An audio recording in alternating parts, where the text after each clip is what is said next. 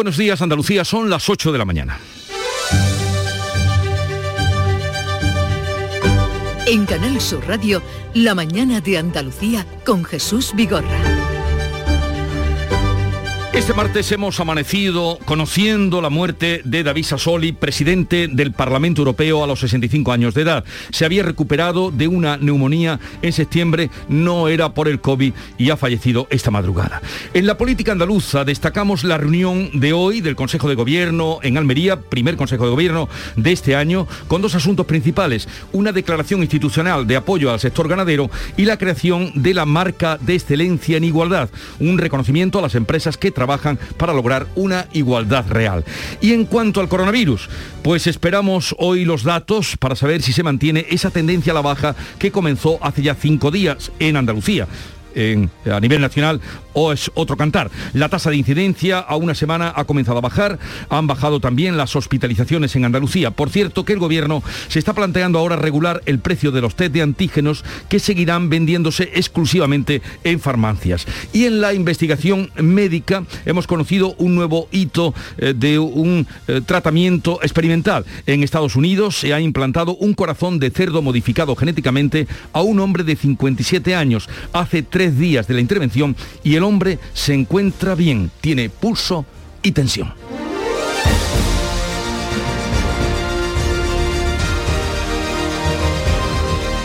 Vamos a contarles todas estas noticias, pero antes conocemos el tiempo para hoy.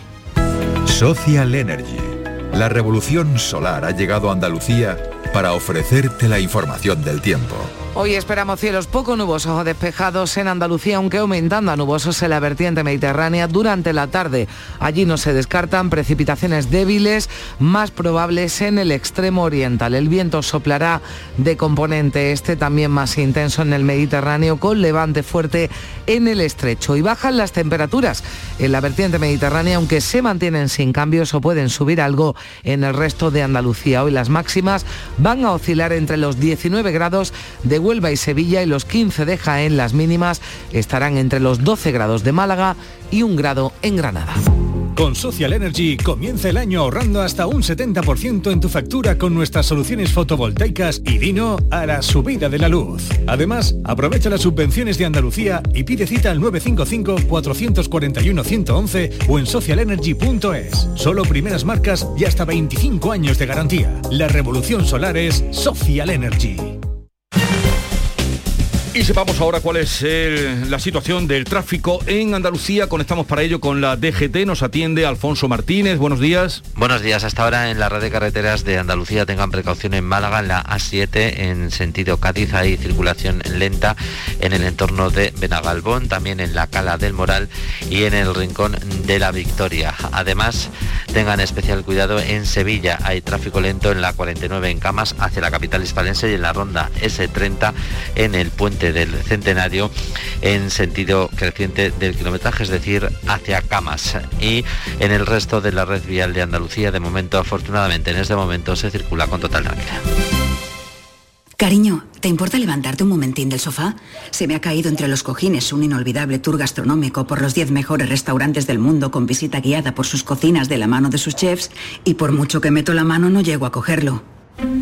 Nunca un euro tuvo tanto valor. Super 11 de la 11. Por solo un euro, hasta un millón. Super 11 de la 11. 11. Juega responsablemente y solo si eres mayor de edad. La mañana de Andalucía con Jesús Bigorra. Noticias. Vamos a contarles la actualidad de este día. Ha muerto, se lo venimos contando desde primera hora, esta madrugada, el presidente del Parlamento Europeo, David Sassoli. Carmen Rodríguez Garzón. Sí, este pasado lunes la Eurocámara había informado de que Sassoli llevaba dos semanas hospitalizado en Italia por una disfunción del sistema inmunitario. Ya en septiembre había contraído una neumonía de la que tardó dos meses en recuperarse. En noviembre grabó un vídeo en el que informaba de su enfermedad a sus compañeros y agradecía las muestras de cariño y solidaridad. Così come vorrei ringraziare di vero cuore voi, colleghe e colleghi parlamentari di ogni colore politico, per la vostra vicinanza e voi cittadini che mi manifestate affetto e solidarietà. Vi saluto tutti in attesa di poterci riabbracciare presto in Parlamento. Pues así hablaba en noviembre David Sassoli después de esos dos meses recuperándose de una neumonía el pasado 26 de diciembre. Fue ingresado de nuevo hasta ayer, nos lo comunicaron desde la Eurocámara. Fue nombrado presidente del Parlamento Europeo en julio de 2019. Estaba ya en la semana final de su mandato porque el próximo martes la Eurocámara elegirá un nuevo presidente por haber llegado al Ecuador de esta legislatura. Es la primera vez en la historia del Parlamento Europeo que fallece un presidente en ejercicio. A lo largo del programa de hoy vamos a intentar hablar con algunos de los eurodiputados españoles, en este caso andaluces, para conocer las primeras reacciones a la muerte de Sassoli. En concreto, en concreto a partir de las ocho y media, en el tiempo de tertulia, ya tenemos concertada eh, pues una cita con Antonio Zoido, eurodiputado del PP, Juan Ignacio Zoido, en eh, la Eurocámara, que estará con nosotros, eh, ya digo, a partir de las ocho y media. Y ahora vamos hasta Almería, porque la Alcazaba acoge este martes el primer Consejo de Gobierno de la Junta de este 2022. Era hasta ahora la única provincia andaluza en la que aún no había, no se había celebrado esta reunión semanal del Ejecutivo andaluz en esta legislatura. María Jesús Recio. Está previsto que haya en este Consejo de Gobierno declaración institucional en apoyo al sector ganadero andaluz, líneas de ayudas autonómicas para la agricultura y la pesca, la creación de una marca andaluza de excelencia en igualdad o un informe sobre el Plan Territorial de Sostenibilidad Turística de Andalucía. Un Consejo de Gobierno que tendrá también un toque especial almeriense, ya que el orden del día contempla inversiones a realizar en la provincia este año en centros sanitarios, un plan sobre la industria del mármol y la piedra natural, también un proyecto piloto de absorción de carbono azul para la conservación de las praderas de Posidonia del Parque Natural de Cabo de Gata o actuaciones para recuperar coníferas en la Sierra de los Filabres y Sierra Nevada. Comenzará a partir de las diez y media de la mañana. Antes, a las nueve y cuarto, el alcalde de Almería, Ramón Fernández Pacheco, va a recibir al presidente de la Junta, Juanma Moreno, y a sus consejeros en la Alcazaba. Bueno, pues hoy eh, le compete el papel de anfitrión al alcalde de Almería, que está con nosotros, Ramón Fernández Pacheco. Alcalde, buenos días. Hola, muy buenos días. Llega ya el Consejo de Gobierno, mm, deja así de ser Almería, un término que usted ha utilizado muchas veces, eh, deja de ser un poco eh, menos periférica. Bueno, eh, hoy se da cumplimiento a ese compromiso que tiene el presidente de la Junta de Andalucía, Juanma Moreno, de celebrar un Consejo de Gobierno en cada una de las provincias de Almería y yo pues se lo agradezco mucho, no solo porque lo haga en la provincia, sino porque lo hace también en nuestra ciudad, en la ciudad de Almería, y lo celebra además en el emblema patrimonial de todos los almerienses, en la Alcazaba, y sin duda un día histórico y un día feliz para todos los almerienses. Y del Consejo de hoy, ¿qué mm, acuerdos eh, pueden beneficiar a, a Almería? Bueno, por lo que hemos podido ver en el orden del día, se va a tratar no solamente de un día histórico eh, por la ubicación de la celebración de esa reunión del Consejo de Gobierno, sino por eh, la cantidad de inversiones que van a venir a nuestra provincia y eso siempre es, una buena noticia, ¿no? En materia de agricultura, en materia de agua, en materia de mármol eh, y en lo que tiene que ver con el propio eh, monumento, con la Alcazaba, ¿no? Eh, la Alcazaba está siendo objeto de inversiones eh, hasta ahora nunca vistas por los almerienses, de un mimo y un cuidado eh, excepcional por parte de la Junta de Andalucía y, y nosotros como almerienses, yo como representante de todos ellos, pues no podemos más que agradecérselo a- al presidente y a todo el Consejo de Gobierno. Y, y proyectos de Almería como la, la rehabilitación, la segunda fase de que las casas consistoriales en la Plaza Vieja que llevan ahí coleando desde, desde 2014. eh, ¿Qué va Bueno, a pasar? pues, Bueno, el, el, el- el- la historia de la Plaza Vieja en Almería es la historia de, de nunca acabar, ¿no? El, alcalde de aquel entonces tuvo que salir de aquel edificio en el, en el año 2004 y desde entonces está en obra porque no hemos sido capaces de, de cerrar un acuerdo con los anteriores gobiernos de la Junta de Andalucía, ¿no?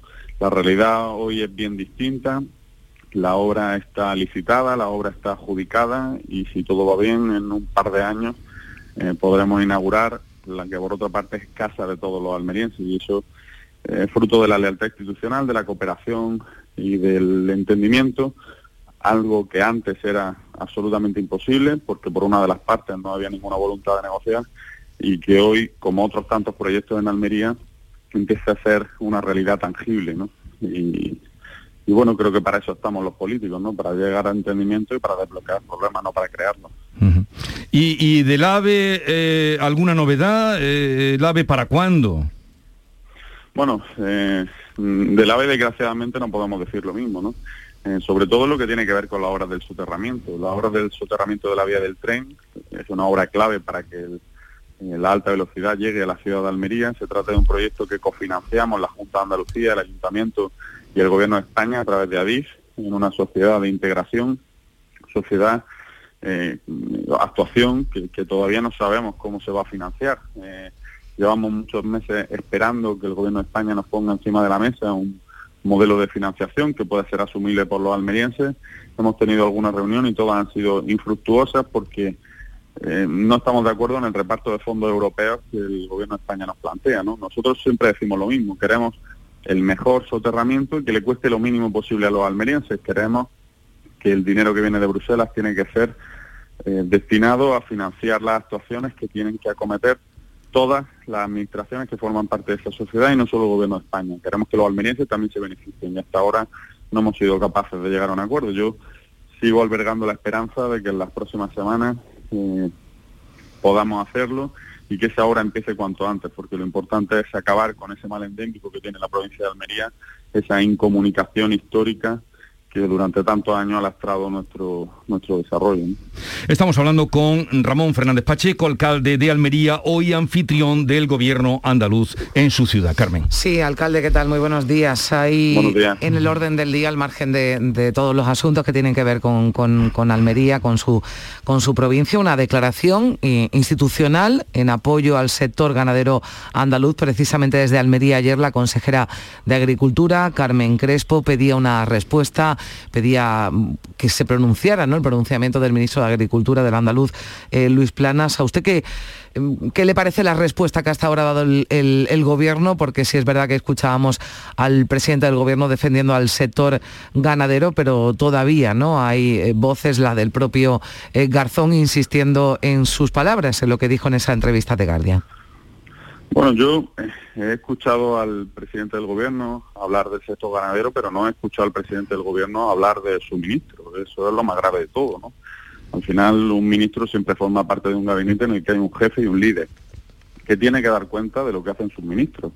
Eh, las declaraciones del ministro Garzón, aparte de ser una tremenda irresponsabilidad, eh, denotan una deslealtad absoluta con aquellos a los que debe servir. Creo que el ministro de Consumo Ministerio que por otra parte, eh, la gran mayoría de españoles no entienden muy bien para qué sirve, debería funcionar en beneficio de, los eh, empresarios españoles, de los sectores productivos españoles, del consumo al fin y al cabo que se genera desde las empresas españolas.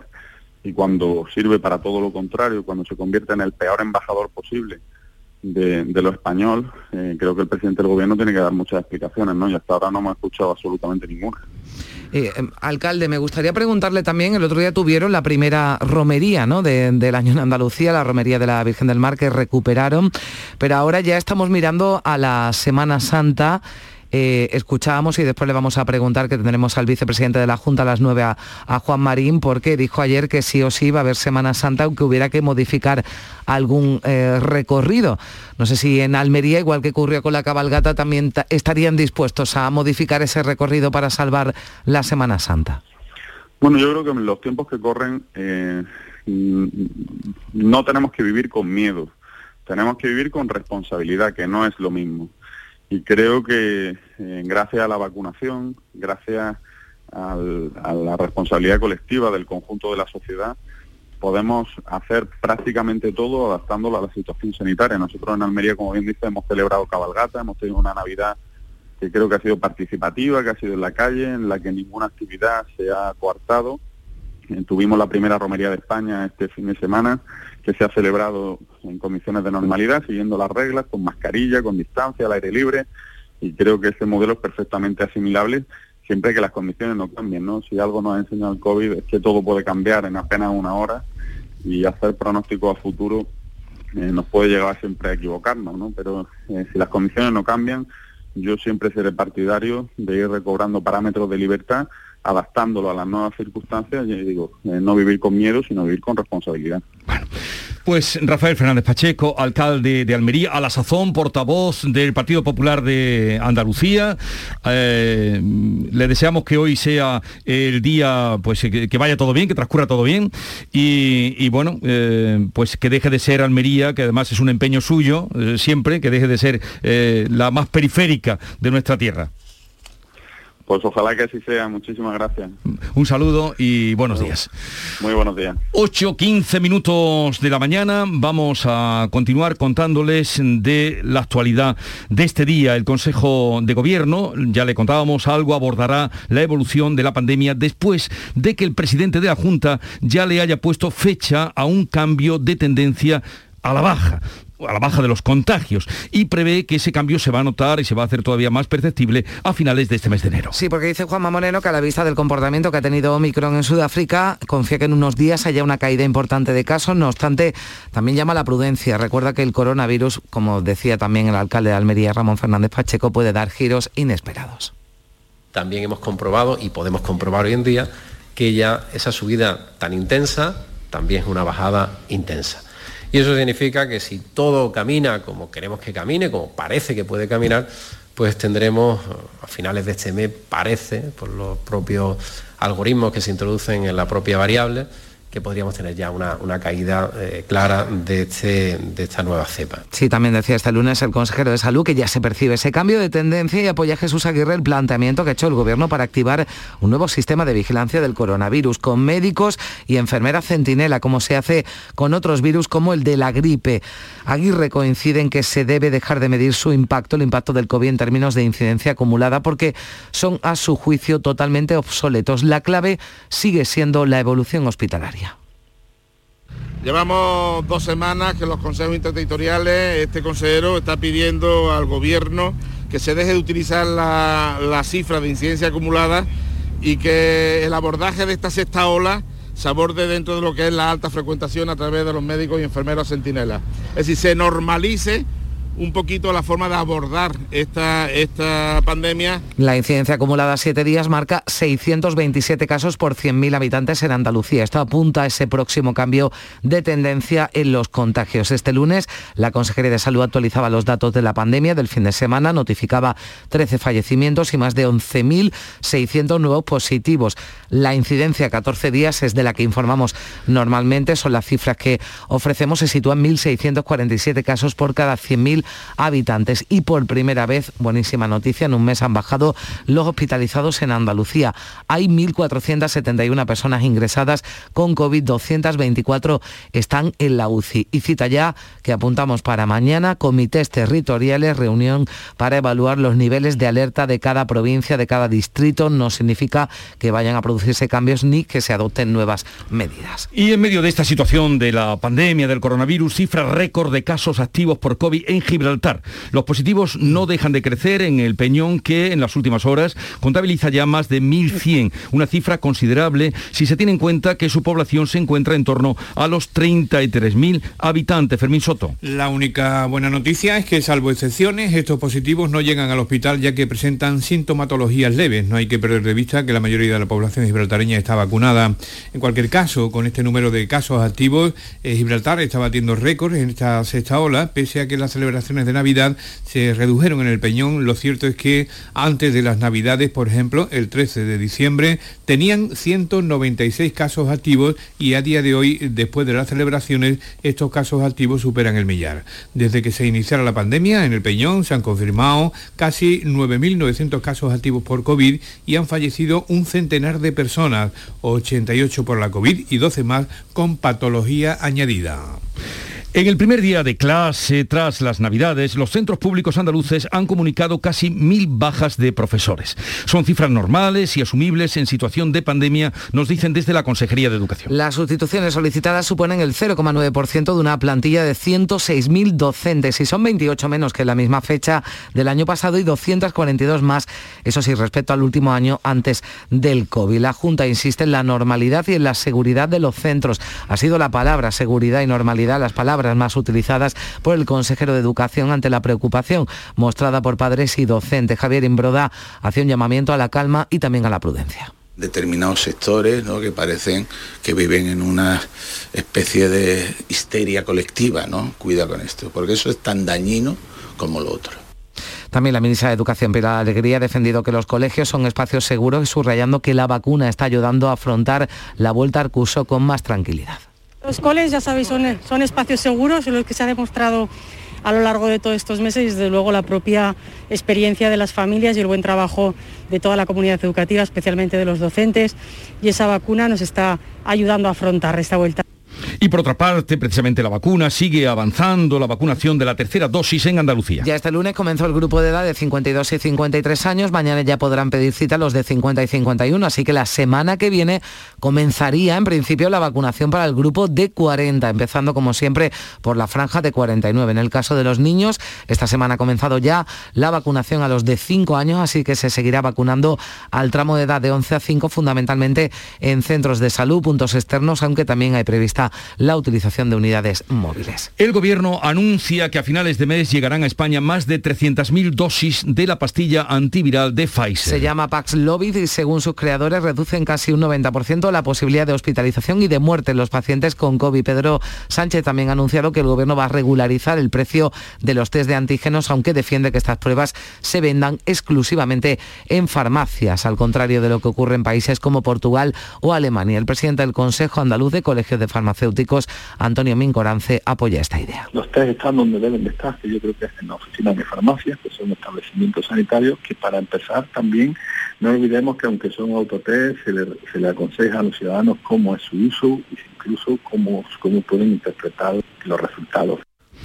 El vicepresidente de la Junta, Juan Marín, ha asegurado que este año 2022 sí habrá celebración de Semana Santa. Ha dicho, no nos vamos a quedar sin Semana Santa. Así lo expresaba en Málaga, siguiendo, añadía eso sí, las indicaciones que hagan las autoridades sanitarias y dejando abierta la posibilidad, si fuera necesario, de cambiar algunos de los recorridos de las hermandades, como se ha hecho, por ejemplo, con las cabalgatas de Reyes. Con las indicaciones que la autoridad sanitaria nos, nos hagan y a lo mejor, pues nuestras hermandades y cofradías, en vez de pasar por determinadas calles que eran habituales, cogerán por otras. Pero la confianza es de que todo se pueda hacer con total normalidad. Así lo decía la presentación de Andalucía en Fitur, Andalucía que acude a la próxima Feria de Turismo de Madrid, consolidada como el destino preferido para el turismo nacional. Va a basar su promoción en la alegría de nuestra tierra con el objetivo de superar los 25 millones de viajeros. Pues de todo esto, de todos estos asuntos, Fitur, expectativas, hablaremos, Semana Santa también, hablaremos con el vicepresidente de la Junta después de las 9 de la mañana, en la mañana de Andalucía. Y sinónimo de alegría, es el carnaval, que se va a celebrar en febrero en Huelva. Sonia Vela. Anoche se reunían autores y directores de las agrupaciones del carnaval colombino y decidían seguir adelante con la edición de este año, aunque con un calendario algo más reducido. El concurso en el Gran Teatro comenzará el 7 de febrero, la gran final será el 19 y el carnaval de calle se ha fijado para el día 21. El presidente de la Federación Onubense de Peñas y Asociaciones del Carnaval es Francisco Espinosa. Como por ahora se está manteniendo el aforo al 100% y las medidas restrictivas solamente están quedando en mascarilla, pues le hemos expresado a a las agrupaciones nuestra intención de seguir haciendo un carnaval tanto de concurso como de calle, igual que, que en años anteriores a la pandemia. Así que si las condiciones de la pandemia no cambian, Jesús este año volverá el carnaval a la capital de Huelva. Bueno, esperemos que así sea. El líder del PSOE Andalucía, Juan Espadas, insiste en que el presidente debe reunirse con él para tratar sobre el colapso del sistema sanitario. Pero desde el gobierno andaluz, el consejero de la presidencia y portavoz Elías Bendodo pone a su disposición para cualquier planteamiento al consejero de salud, a Jesús Aguirre. Mm, decirle al señor Espada que nosotros todo oídos y escuchamos todas las propuestas, tiene al consejero de salud a su disposición para todos los planteamientos que quiera hacerle y que mm, sobre todo el consejero de salud pueda explicar las cosas que se han hecho. Yo creo que para acudir a una reunión primero hay que tener información Espada rechaza esa posibilidad, ofrece un pacto para garantizar recursos económicos y más personal, pero si la reunión es con el presidente y este comparece en el Parlamento. El presidente Moreno Bonilla debe dar la cara en el Parlamento y otra, creo que personalmente, Moreno Bonilla no debe tener miedo a sentarse conmigo. Si al presidente de la Junta de Andalucía le parece que este es un tema que se despacha con una reunión de trámite entre el consejero y el secretario general del PSOE de Andalucía, creo que no le está dando la importancia que merece a la salud de los andaluces. Vamos con otro asunto. Francisco Camas, primer teniente de alcaldesa de Jerez, ha sido citado como investigado en el caso FAFE. Salva Gutiérrez. Sí, la declaración será el 29 de marzo. Tendrá que responder entonces ante el juez por su presunta contratación irregular en esta entidad andaluza a instancias del exdirector de la FAFE, Fernando Villén, también citado a comparecer como investigado ese día.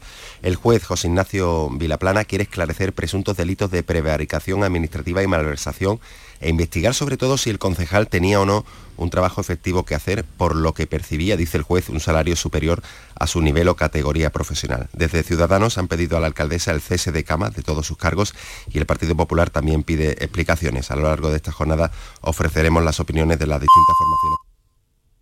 Bueno, surgía ahí un ruido impertinente, pero continuamos contándoles que el ministro de Consumo y sus declaraciones sobre la carne española siguen en el ojo del huracán político. El presidente del gobierno asegura que lamenta muchísimo la polémica porque la calidad del producto español es excelente. La oposición sigue pidiendo el cese de Alberto Garzón mientras Unidas Podemos exige al socio de coalición que lo respalde. La vicepresidenta de, Transición Ecológica, Teresa Rivera, ha tenido palabras de elogio para el sector cárnico y ha pedido evitar polémicas sin fundamento, decía que lo perjudican. A un colectivo que merece todo el respeto, todo el cariño, que además creo que lo tiene no solamente por parte del Gobierno en su integridad, sino yo diría por el conjunto de la sociedad española. Y generar tensión, ruido al respecto, generar dudas que no están basadas en ningún tipo de, hecho eh, real me parece que es, eh, que es enormemente perjudicial. Sin entrar en más controversia, la vicepresidenta Yolanda Díaz remite a los objetivos europeos y a la Agenda 2030 en cuanto a ganadería sostenible. Las propuestas son claras y es que apostamos por una ganadería extensiva y sostenible. Por tanto, creo que el ministro lo que ha hecho sencillamente es corroborar lo que el Gobierno de España está defendiendo en sus documentos, que como saben además son públicos. El Partido Popular ha reunido a sus consejeros de Agricultura para coordinar una ofensiva contra Garzón con la que quieren que además todos los dirigentes socialistas se posicionen. La consejera andaluza de Agricultura, Carmen Crespo, también pide al ministro Luis Planas que dé la cara. Al ministro de Agricultura que salga, defienda al sector ganadero y contradiga las palabras de su compañero de Consejo de Ministros, del ministro de Consumo, que están haciendo muchísimo daño a un sector fundamental para la economía y para el medio rural de toda España y de Andalucía. Bueno, pues veremos eh, qué dan de sí también y cuándo responde el ministro de Agricultura, al que desde aquí, por cierto, hemos invitado para que nos diera su parecer. La policía ha detenido en Alicante a 11 personas por su presunta implicación en el crimen machista de una joven de 25 años a manos de su pareja ocurrido el día de Navidad. Se les acusa a todos de encubrimiento y también de dar apoyo logístico al autor del crimen, mientras en Navarra la policía foral investiga la muerte de una mujer de 38 años en Tudela, cuyo cuerpo ha sido localizado con signos de violencia. Los agentes están buscando a la pareja de la fallecida que se encuentra en paradero desconocido.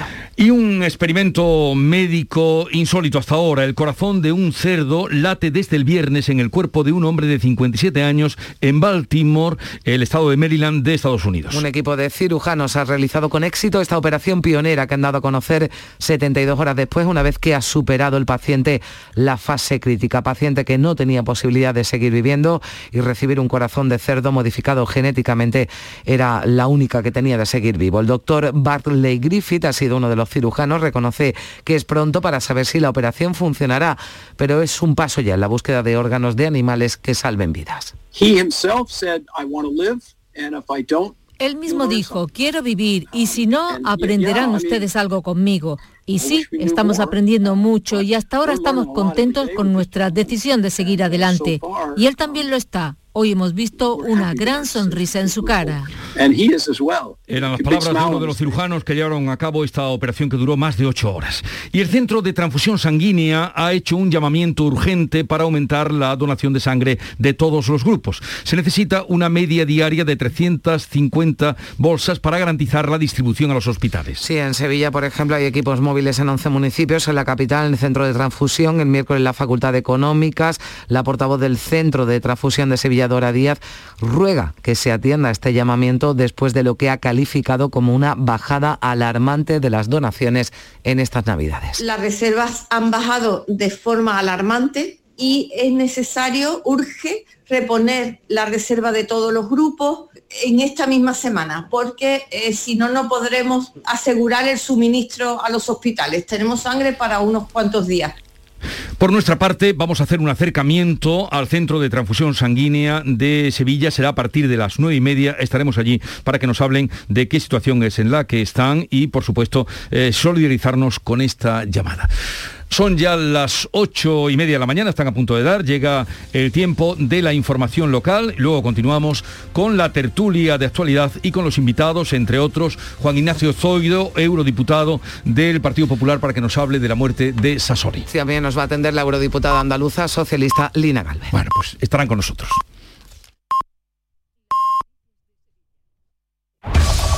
En la mañana de Andalucía de Canal Sur Radio. Las noticias de Sevilla. Con Pilar González.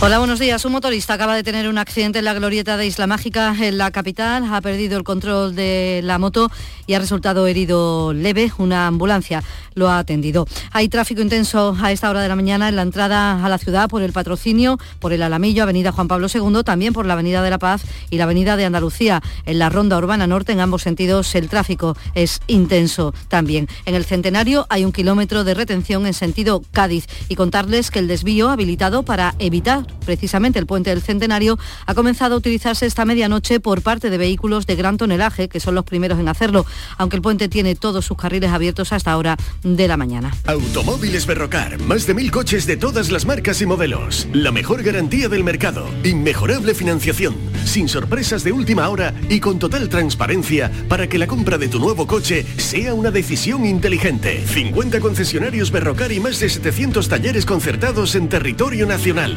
Entrega a domicilio totalmente gratis. GrupoBerrocar.com el COVID ha dejado en Sevilla 2.096 nuevos casos y cuatro fallecidos. En los primeros días del año se han producido 19.500 contagios en nuestra provincia. Los hospitalizados se mantienen en 313 y en UCI hay 44 personas. En el inicio del curso escolar, 172 profesores están de baja. Es el 0,71% de la plantilla. La Fiscalía de Sevilla investiga a un negacionista por poner en peligro la salud de su madre, que vive en una residencia. Le quitaba la mascarilla en la calle y por ello podría haber incurrido en dos delitos. Y llamamiento urgente para la donación de sangre. Se necesitan 350 donaciones al día. El Centro de Transfusión Sanguínea advierte que con las reservas actuales no llegan a final de semana. Las reservas han bajado de forma alarmante y es necesario, urge, reponer la reserva de todos los grupos, en esta misma semana, porque eh, si no, no podremos asegurar el suministro a los hospitales. Tenemos sangre para unos cuantos días. La empresa municipal de la vivienda de Sevilla en Vicesa va a iniciar la construcción de 218 viviendas públicas en alquiler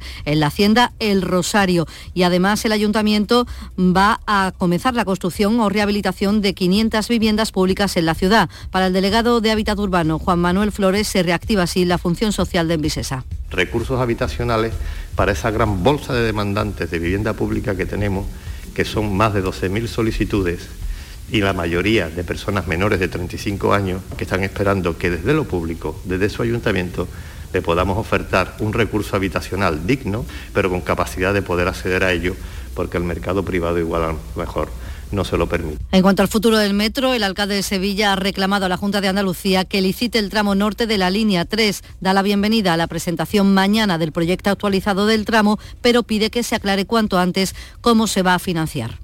No es el momento de más confrontaciones, es el momento de realidades y la realidad en este momento lo que toca es la licitación. Muñoz tiene hoy un encuentro de trabajo con agentes económicos y sociales, mientras que Comisiones Obreras va a entregar en la Delegación de Empleo de la Junta más de 5.000 firmas contra el calendario de domingos y festivos en el comercio de Sevilla. Iberfurgo.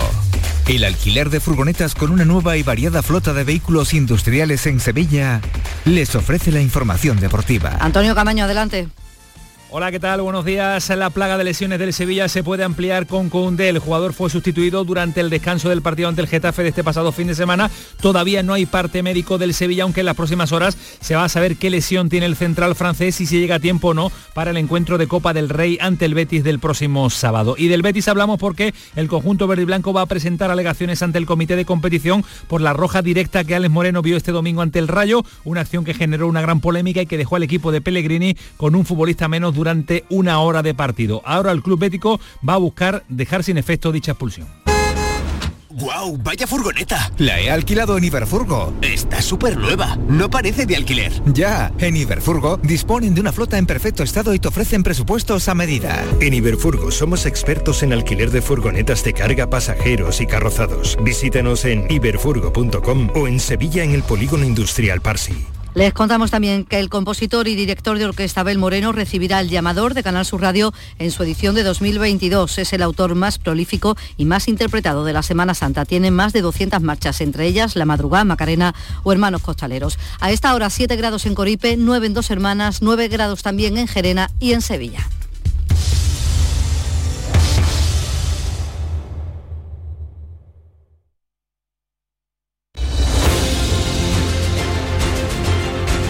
8.35 minutos de la mañana, enseguida abrimos tertulia de actualidad con Teresa López Pavón, Pepe Landi y Teodoro León Gros. Y también vamos a poder saludar a Juan Ignacio Zoido, que es eh, eurodiputado por el Partido Popular en el Parlamento Europeo, y a Lina Galvez, eurodiputada por el PSOE. Buenos días. En el sorteo del cupón diario celebrado ayer, el número premiado ha sido 59.329. 59329. Asimismo, el número de serie correspondiente a la paga, premiado con 3.000 euros al mes durante 25 años, ha sido 42042. Hoy, como cada día, hay un vendedor muy cerca de ti repartiendo ilusión. Disfruta del día y recuerda, con los sorteos de la 11, la ilusión se cumple. En Canal Sur Radio, por tu salud, responde siempre a tus dudas. ¿Qué cuidados básicos hemos de tener si usamos gafas o lentillas? ¿A qué síntomas hemos de estar atentos para evitar complicaciones en la visión o la salud ocular? Esta tarde en el programa hablamos de salud visual y oftalmológica con tus preguntas a los mejores especialistas en directo. Envíanos tus consultas desde ya en una nota de voz al 616-135-135. 616-135-135. Por tu salud. De lunes a viernes, desde las 6 de la tarde, con Enrique Jesús Moreno. Súmate a Canal Sur Radio, la radio de Andalucía. Con Social Energy comienza el año ahorrando hasta un 70% en tu factura con nuestras soluciones fotovoltaicas y vino a la subida de la luz. Además, aprovecha las subvenciones de Andalucía y pide cita al 955-441-111 o en socialenergy.es. Solo primeras marcas y hasta 25 años de garantía. La revolución solar es Social Energy. Buenos días. En el sorteo de mi día de la 11 de ayer, la fecha ganadora ha sido 1 de agosto de 1998. Y el número de la suerte, el 2.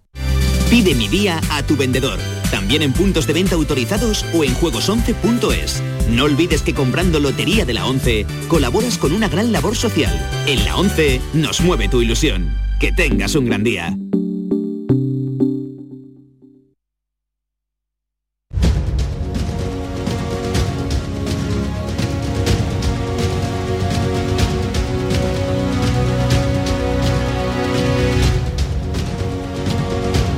Canal Sur Radio, La mañana de Andalucía con Jesús Vigorra.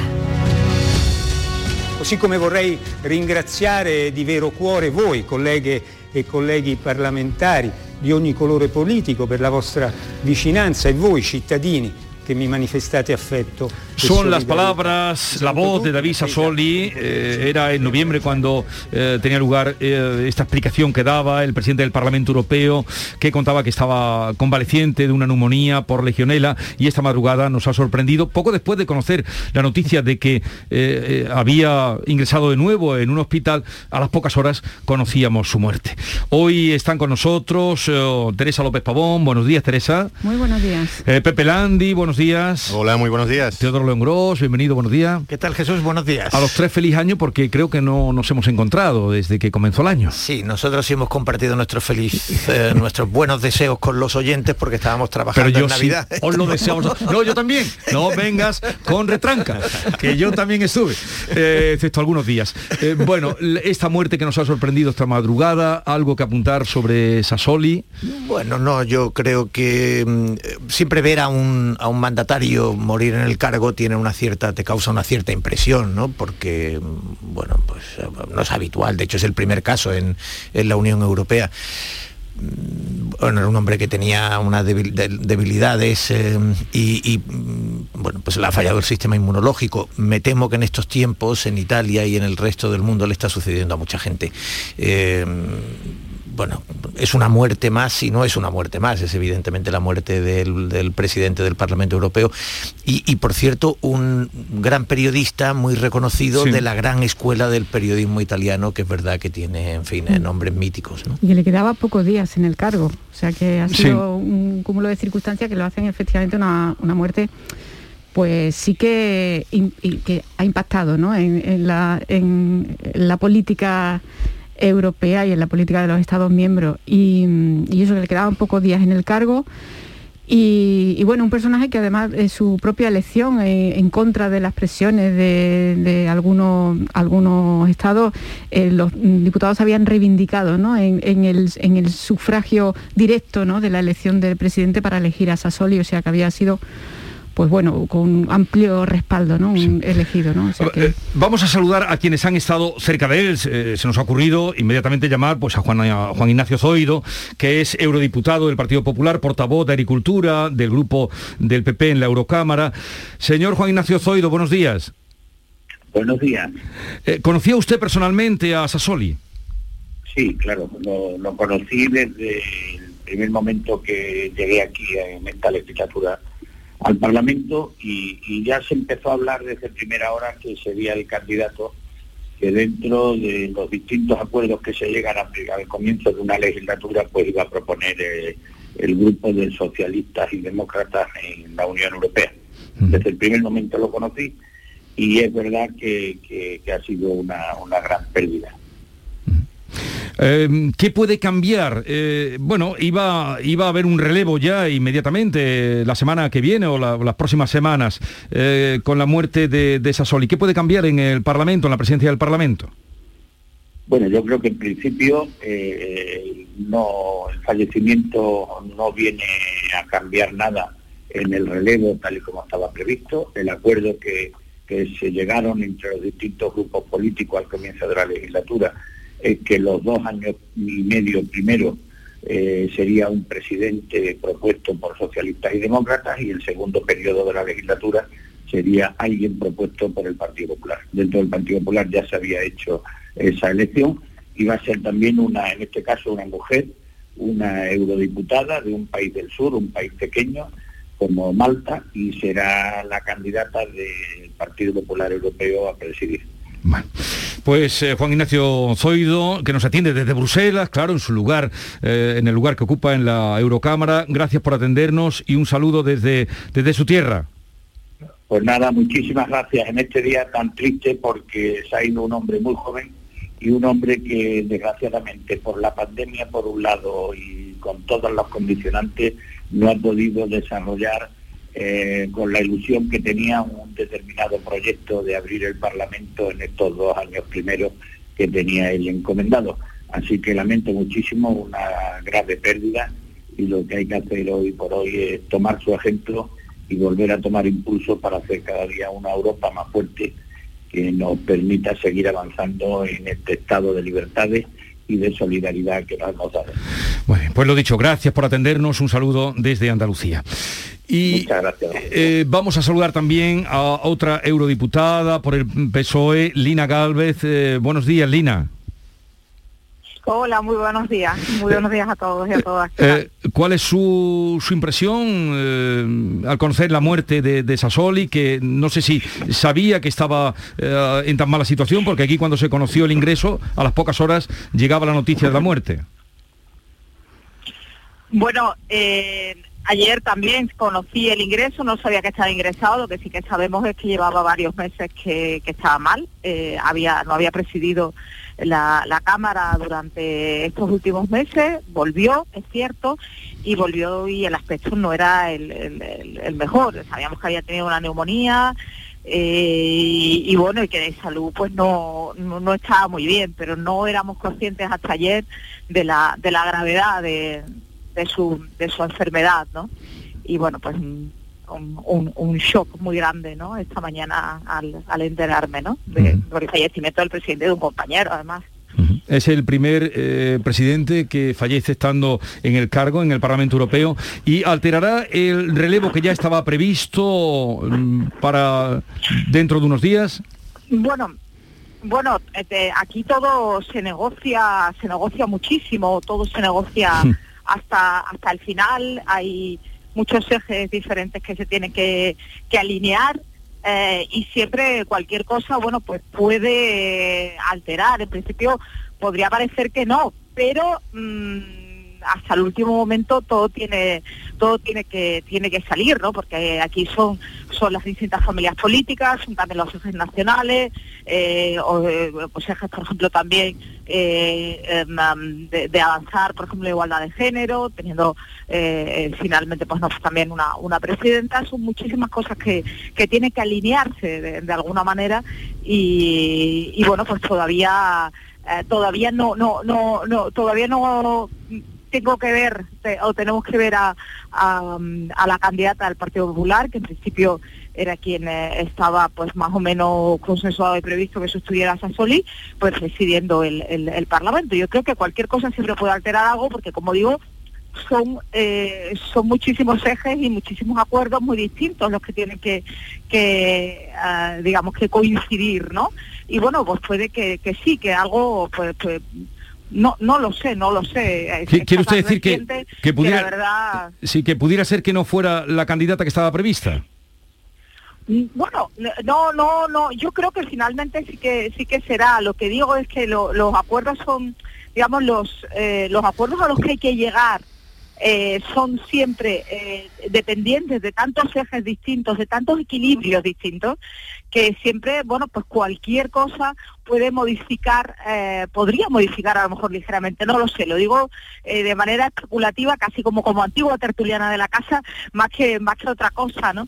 Eh, pero pero yo, diría que, que, no, ¿no? Y, veremos ahora, yo ahora mismo voy, ahora mismo estoy casi, me he parado un poco a, a 200 metros del Parlamento, y va caminando hacia, hacia el Parlamento, y, veremos un poco, lo, supongo que lo iremos sabiendo a lo largo del día de hoy, que hoy también es un día bueno pues de, abrazos y de, y de, y de pena, ¿no? Porque en definitiva, insisto, bueno, pues ha muerto además del, presidente de la, de la institución, ¿no? Eh, que nos representa a, todos los europeos y que además lo ha hecho en circunstancias muy, muy, muy difíciles, porque aquí se han tenido que sacar muchísimas cosas adelante durante la, de, la, de la pandemia, con además la dificultad de bueno pues de representantes de todos los países que, que en un momento en el que no se podía viajar eh, y bueno pues eh, ha sido capaz de, mantenerlo todo todo eso en, un momento muy muy difícil y bueno pero además es que bueno ha fallecido un compañero claro bueno, pues duelo y luto en el Parlamento Europeo por la muerte de su presidente. Gracias Lina Galvez, eurodiputada por el PSOE, por atendernos, antigua contertulia, como ella misma decía, de esta casa y a esta hora de la mañana. Un saludo mm, desde Andalucía y buenos días, Lina. Un, abrazo, buenos días. Será sustituida por Roberta Metzola del Grupo Popular. Roberta Metzola, con, lo daba como seguro Juan Ignacio Zoido, Lina dice que cualquier cosa podría pasar, ya veremos, ya veremos qué ocurre. La semana próxima, ¿no? La próxima, próxima, sí, sí. Estaba previsto ya tanta afinación, no sé, o si alterará eh, también esta muerte el, calendario.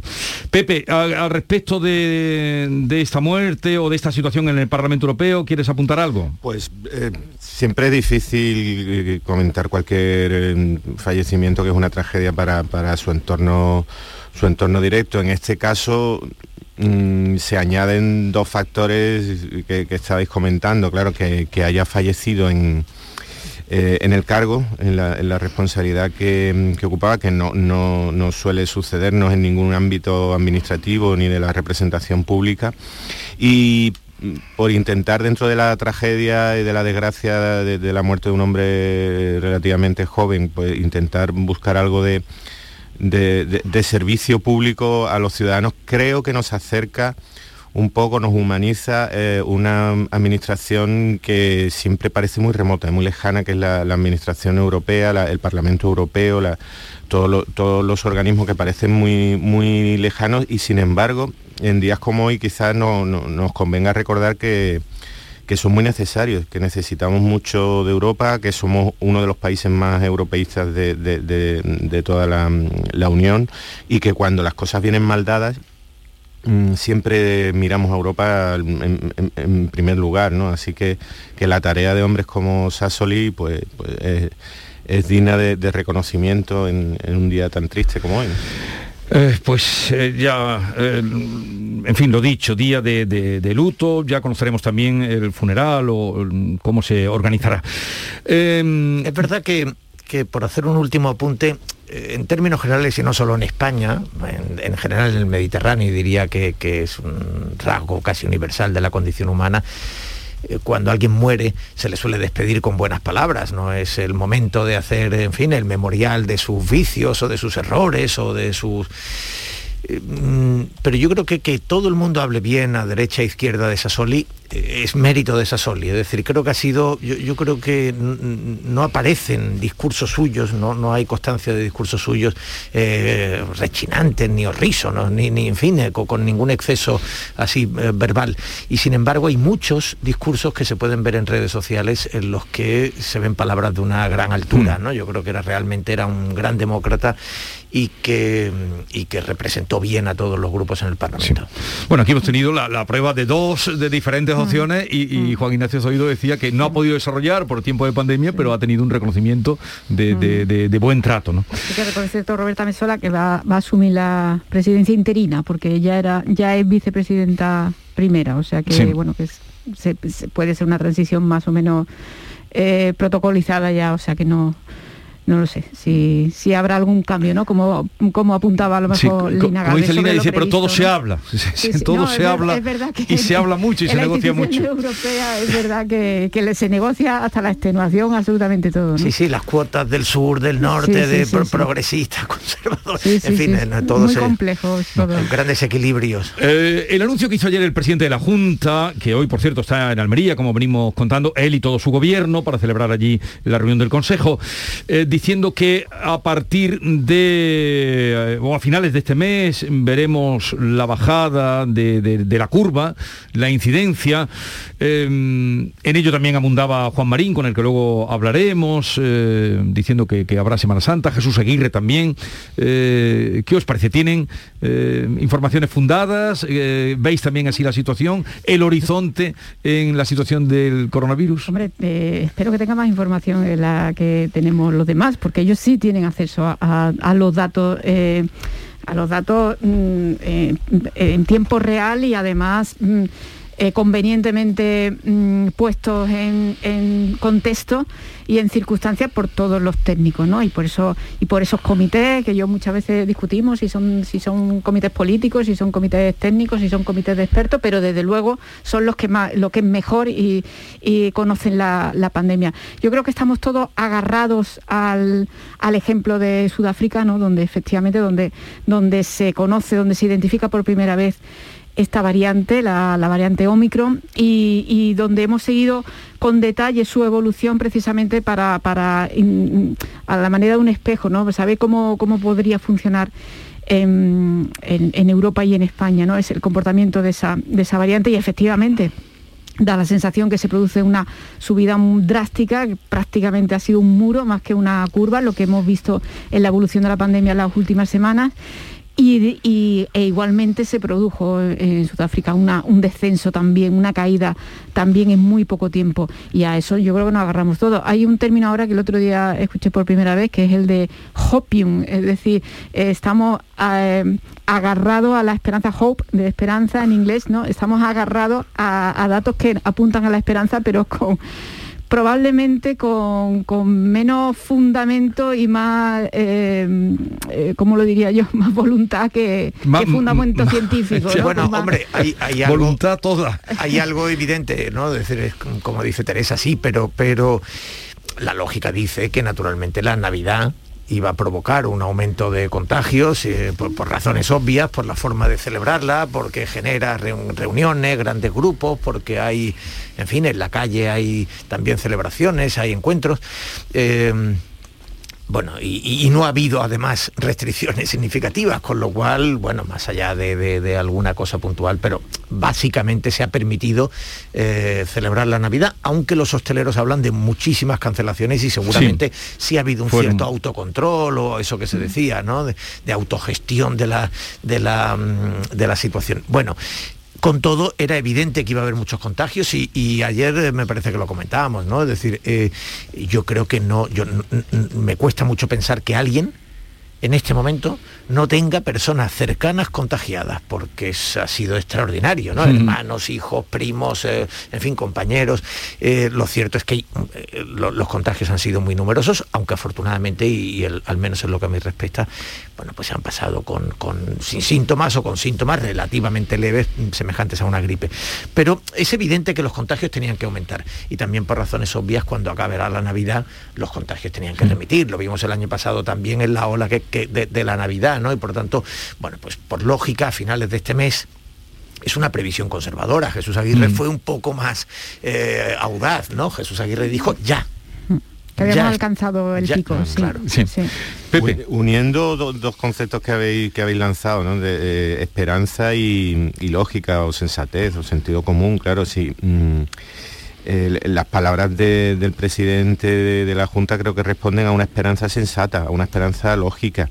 Eh, es verdad que también tiene un componente mm, eh, de, voluntarismo y de, casi de necesidad, de sentimentalismo que tenemos todos de, superar, de superar esta fase, pero si el número de contagios, como, estábamos comentando, ha sido el mayor que hemos conocido, ha sido una inundación de contagios que nos ha llegado a todos eh, en un volumen y en una cercanía que no habíamos conocido en ningún momento anterior a, la pandemia, también queremos agarrarnos a esa sensatez, a esa lógica de pensar que, todos estos contagiados, que han sido, bueno, una multitud como no habíamos conocido, no vayan a reinfectarse de forma inmediata. Hay que tener mucha precaución, mucha cautela, porque no conocemos exactamente, no conocemos casi nada, pero una de las cosas que no conocemos es cómo funciona eh, el mecanismo de reinfección, cuántas veces puede reinfectarse una persona y en qué, en qué lapso de tiempo, pero queremos pensar y,